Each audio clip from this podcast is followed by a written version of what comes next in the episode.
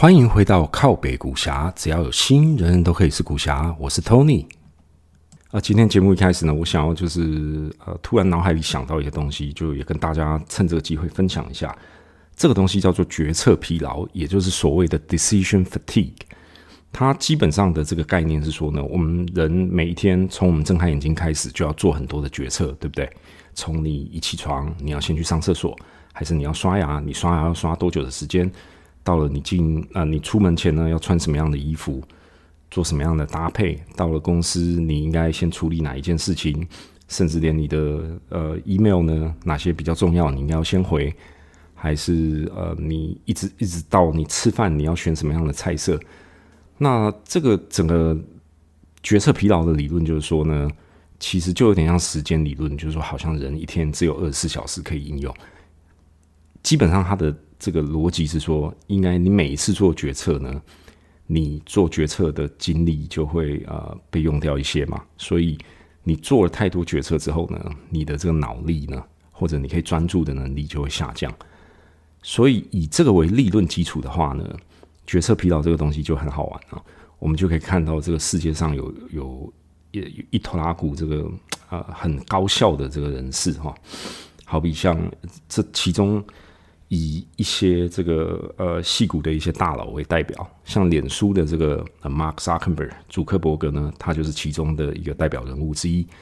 他或者很多的极简主义者。会把他们的生活在食衣住行方面呢，都把它整理的，就是很简单，尽量的简化，越简化越好。像他最有名的就是说，他常常都穿一样的 T 恤嘛，甚至颜色也都一样啊，所以他根本不用浪费时间去想要换什么衣服，今天要穿什么衣服。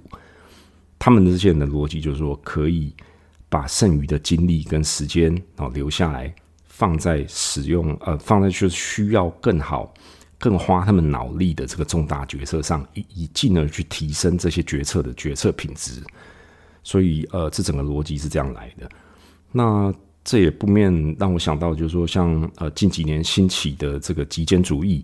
甚至像这个东亚国家啊这两年很流行的这个断舍离的这个哲学，也就是说，把家里尽量的就是杂物都清掉啊，还还给你就是很一个很干净。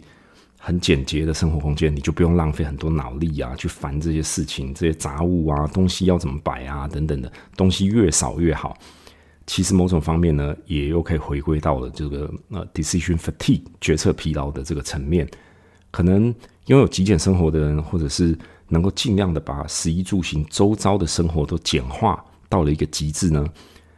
可以帮助你或帮助我们大家呢，能够在更重要的这个事情跟决策上。呃，能够花更多的心力、跟精神，呃，这个大概就是呃，我想到的关于这个 decision fatigue 决策疲劳的这个一个好玩的地方，想跟大家讲。那今天就这个当做节目的开头。此外，就是延续着上一集在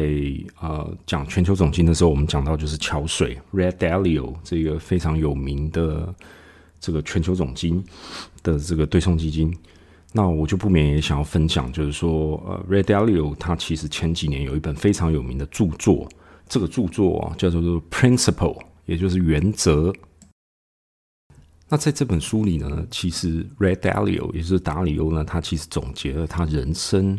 呃，在工作跟在生活方面很多呃的这个核心思想，也就是这个他的这个。核心的一些一些哲学或想法，还有他遇到了困难跟问题要怎么解决，所以他把这本书注明，呃，当名称就取名叫做这个原则，也就是这些原则呢是他应用会应用这些原则在解决他工作啊跟人身上种种的问题。那当然前阵子也非常呃不幸的听到了，就是说他的这个儿子因为车祸的这个意外而突然过世的这个消息。那也再一次的，就是让我们感觉到，就是说人生真的是无常。呃，在刚刚过去的这个星期，台湾呢也发生了很严重的一起这个交通意外事故，就是泰鲁阁的这个火车因为工程车呃撞到了这个轨道，而造成了这大约超过五十个人过世的这个新闻。那呃，我在此也借由这个机会呢，就是跟呃这个呃已经。逝世的这些亡者呢，愿他们就是一路好走，就是愿逝者安息。那就是呃，也借由这个机会慰问，就是他们的家属，这样希望就是呃，大家的一切都平安。然后政府呢，在这个交通安全方面、公共安全方面也能够多加注意，不要再让类似的悲剧再次的发生。那回到 Redalio 的这本原则书上，其实嗯，里面有很多呃概念上来讲相当好懂的一些这个呃原则性的。做人处事或者遇到工作上的困难，要怎么解决的方法，我也非常在这边推荐的这本书，希望有兴趣的朋友也都可以去阅读。那倒是这本书里面让我感觉，直到今天就是比较还有印象的一个东西，我也可以拿出来，就是跟大家做个分享。呃，桥水基金公司是一件非常啊具有一个很强烈的独特文化的一个公司。在这里面，他就提到了一个呃很核心的一个原则，叫做所谓的激进性的这个透明，也就是其实英文的原文叫做 radical transparency。那基本上什么叫做很激进的透明呢？我举个例子跟各位解释，各位就可以比较比较好的能够呃有这个概念。基本上，它这个公司呢，呃。是由一个很高科技的的呃成分而组成的。所谓很高科技的成分，就是他们应用了很多高科技的工具呢，无时无刻的在针对公司从上到下，从董事长到这个实习的分析师或者初级的分析师等等的这些新进员工，做这个全方面很客观，因为是用电脑嘛，所以都记录下来，所以是非常客观。的一个评估，也就是一个 assessment。那这个东西他们会整体的把它呃囊括啊，最后用加权的方式计算出来一个东西，叫做 believability index。中文如果直接翻译，你可以理解就是说所谓的可信度。那呃简单的场景是这样的：这今天早上是这个呃桥水基金哦公司的晨会，大家想要针对这个联准会新发表的这个货币政策。要给出他对市场会有什么样子的反馈跟影响，进而怎么会影响未来市场的走势，然后要给出一些投资建议，以及要分享他们的逻辑。这时候呢，桥水基金里面的电脑或者这些 algo 就会全程的进行这个呃记录。那在这个中间呢，就算你是第一天报道新进的这个初级员工，呃，你也非常可以呃。讲的夸张一点，就是直接指着董事长的鼻子说：“你这是错的，我认为我才是对的。”这些都没有关系，但是这一切呢，都会被很客观的要记录到这个电脑里面。那事后证明你对不对嘛？如果你是对的，那他电脑就把你的发言啊权重就给你提高这个比例。简单来讲，这就是 believability 这个名词的由来，也就是下一次发言的时候，你的你如果证明你上一次是对的。你的这个呃可信度就增加啊，大家就要给你电脑就给你比较高的评分。那这个东西是无时无刻哈不时在进行的啊，从上到下，而且所以这个东西他们把它叫做 radical transparency，也就是激进激进性的这个透明度啊，直接翻是这样翻啊，那各位应该可以有概念。所以这也就某种程度的确保了，纵使在一个呃，很多人参与的一个投资委员会，或者是一个呃意见的 formation 组成的时候呢，能够最大程度的这个摒除掉很多啊人为的偏见，而用很客观的去呃测试一个人啊，如果这个人讲的一直都是对的，他就提高他的可信度嘛。那不论他的职位高低啊，他可能就是就算只是 junior analyst 初级的分析师，他也可以就是呃公开的。挑战这个高级主管，或者甚至到董事长这种职位的人不对，这个就是 radical transparency 跟 believability 的由来。我是突然想到，就是桥水基金跟 Red Dalio 还有原则，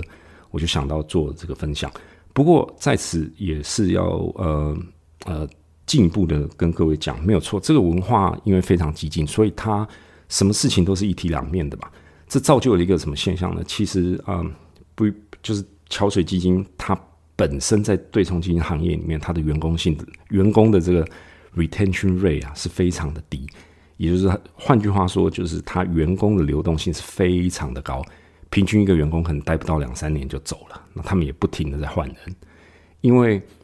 这种独特的呃很直接、很激烈、冲撞的这种文化企业文化，也并不是适合每一个人。很多人是希望在一个就是跟跟同事也好、跟长官也好，也可以比较和谐的相处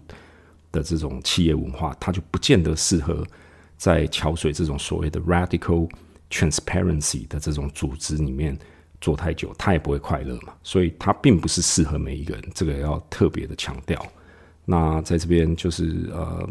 讲 Red Dalio 跟桥水的故事呢，这边就也是有一段这个小的分享。此外，就是说在这个总金跟市场方面的 update 呢，当然啊，最重要的就是我想对于实质的基本面有改变的，就是三月三十一号，呃，拜登的新政府呢宣布将大概进行。美元约二点三兆的这个基础建设计划，哦，总共将分八年。除此之外呢，同时他们也计划把这个企业的呃税率，也就是 corporate tax rate，大概整体提高到百分之二十八，以进一步的因应未来这些年呢政府的这些 spending。那市场的预期，当然就是说，这会某种程度上的加速美国从疫情中的复苏。这计划当中也包含要大量的新建啊，很多这个。呃，新能源车、电动车为主的这个这个充电站等等的。那除此之外呢，也呃有在这个医疗啊、科技转型啊以及教育方面都有呃大大幅度的这个琢磨。那基础建设计划呢，大概包含了就是说，呃，会有六千五百亿的美金啊砸在这个修建这个桥梁、铁路，并且啊进一步的改善交通运输、投资电动车市场啊等等的。好，包含这个呃，主要有两万英里的这个高速公路和桥梁道路等等的修缮哈，以及更新。好，另外大概有一千七百四十亿美元会投资于电动车市场，以及升级这个美国国内的这个啊供应链，还有消费者的抵税，增加了这个呃充电站的这个基础的这个充电桩，啊，进一步的呃这个把充电桩都铺到全国，才可以。更快的加速这个电动车的普及，两百亿美元会改改善这个道路安全，降低这个自行车的骑士和行人的呃安全等等的。那八百五十亿美元会被 allocate 到这个公共运输的联邦资金，还有啊 Amtrak 美国国家铁路八百亿啊，大概机场方面也会砸两百五十亿。另外呢，内陆的这些呃 inland 的 tunnel，还有沿海的港口啊，减低空污这些，可能也会投入约美金一百七十亿。此外，六千五百亿美元也会被呃放在这个家庭基础建设方面，包含了这个解决宽频网络啊、干净水资源啊，以及这个智慧电网，还有汰换这个老旧的这些水管啊。好，包含这些含铅对人体很不好的这些这些已经旧的啊，会有重金属伤害的这些水管。那在乡村地区呢，也将进一步的啊铺这个呃宽频网络服务。因为各位可能不晓得啊，其实美国尤其是比较乡下的地方呢，事实上呃网络的普及率可能并不会有大家想象的这么高。那另外呢，还要再砸一千亿美元来扩增哈，以及或者升级这个学校。还有就是，呃，对于传统的这个油气行业呢，也将进一步的取消补贴或者这个限制这个呃新的开发案等等。呃，第三个大项就是五千八百亿美元会用于制造、训练和研发。好，尤其在大概会砸五百亿美元在半导体，在 clean energy 所谓的干净能源或 renewable energy 大概也会砸将近两千亿美元。此外，还会丢四千亿美元在所谓的照护经济，包含就是这个呃。Senior assistive living 哈，老年以及这个等于是台湾的这种长照的概念就对了。那这个东西其实就也蛮有趣的哦，因为呃，基本上是呃经济学就是说 GDP 等于 C 加 I 加 G 加 X 减 M，所以我们都知道就是说在这里可能 I 也会增加，对不对？然后啊，government spending 也会增加。好，这个大概啊拜登的这个政府也号称是。二战以来，哈，大概继罗斯福新政以来最大的一个呃刺激经济方案。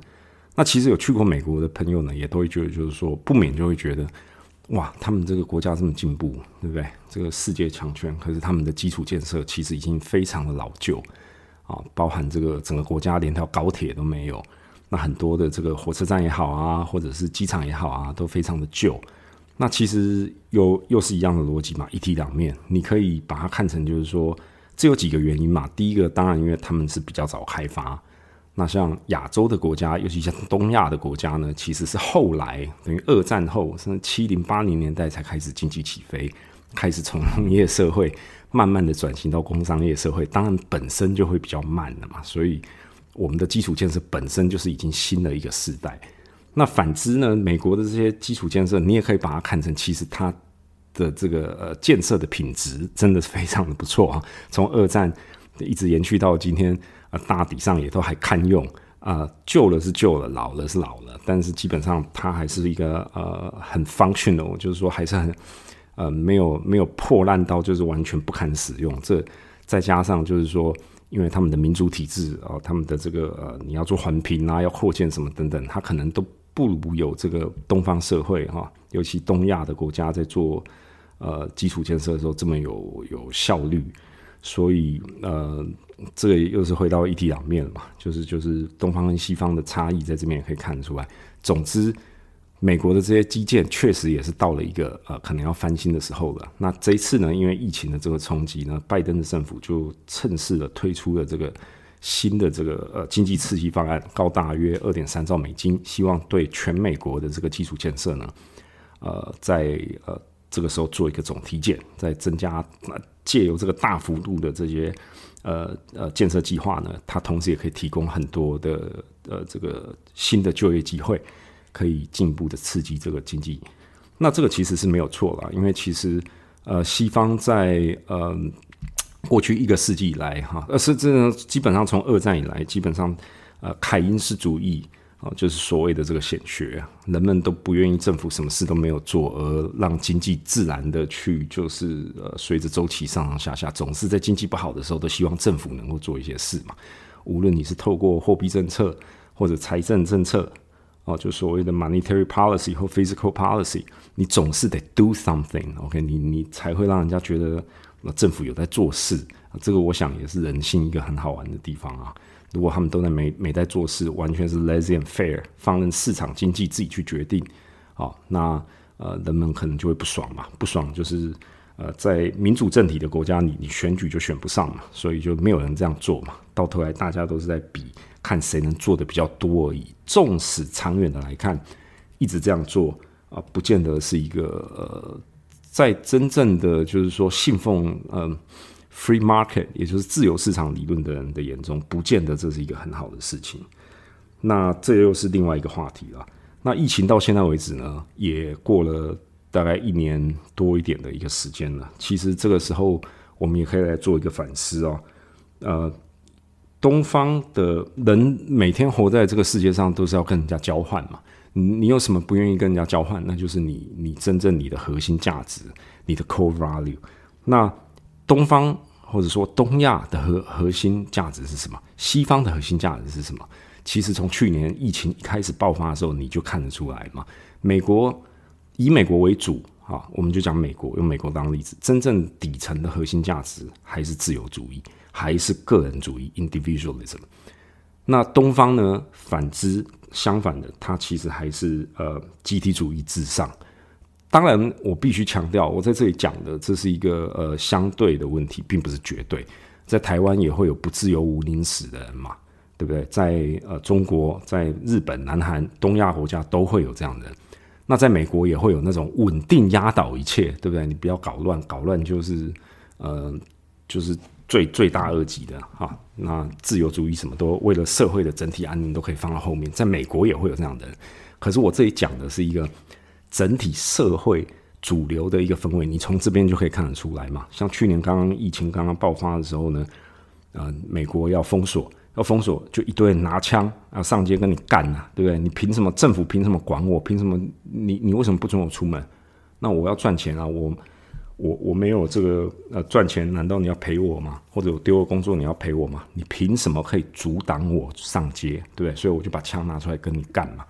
这也是美国第四宪法修正案里面一个很核心的主要精神，就是人民有反抗政府的权利啊。所以你可以看得出来，在他们的 DNA，在他们的核心文化跟骨子里的血液里啊，他们就是呃，其实是个人主义跟自由主义是呃他们真正的核心价值。那反之，东亚呢，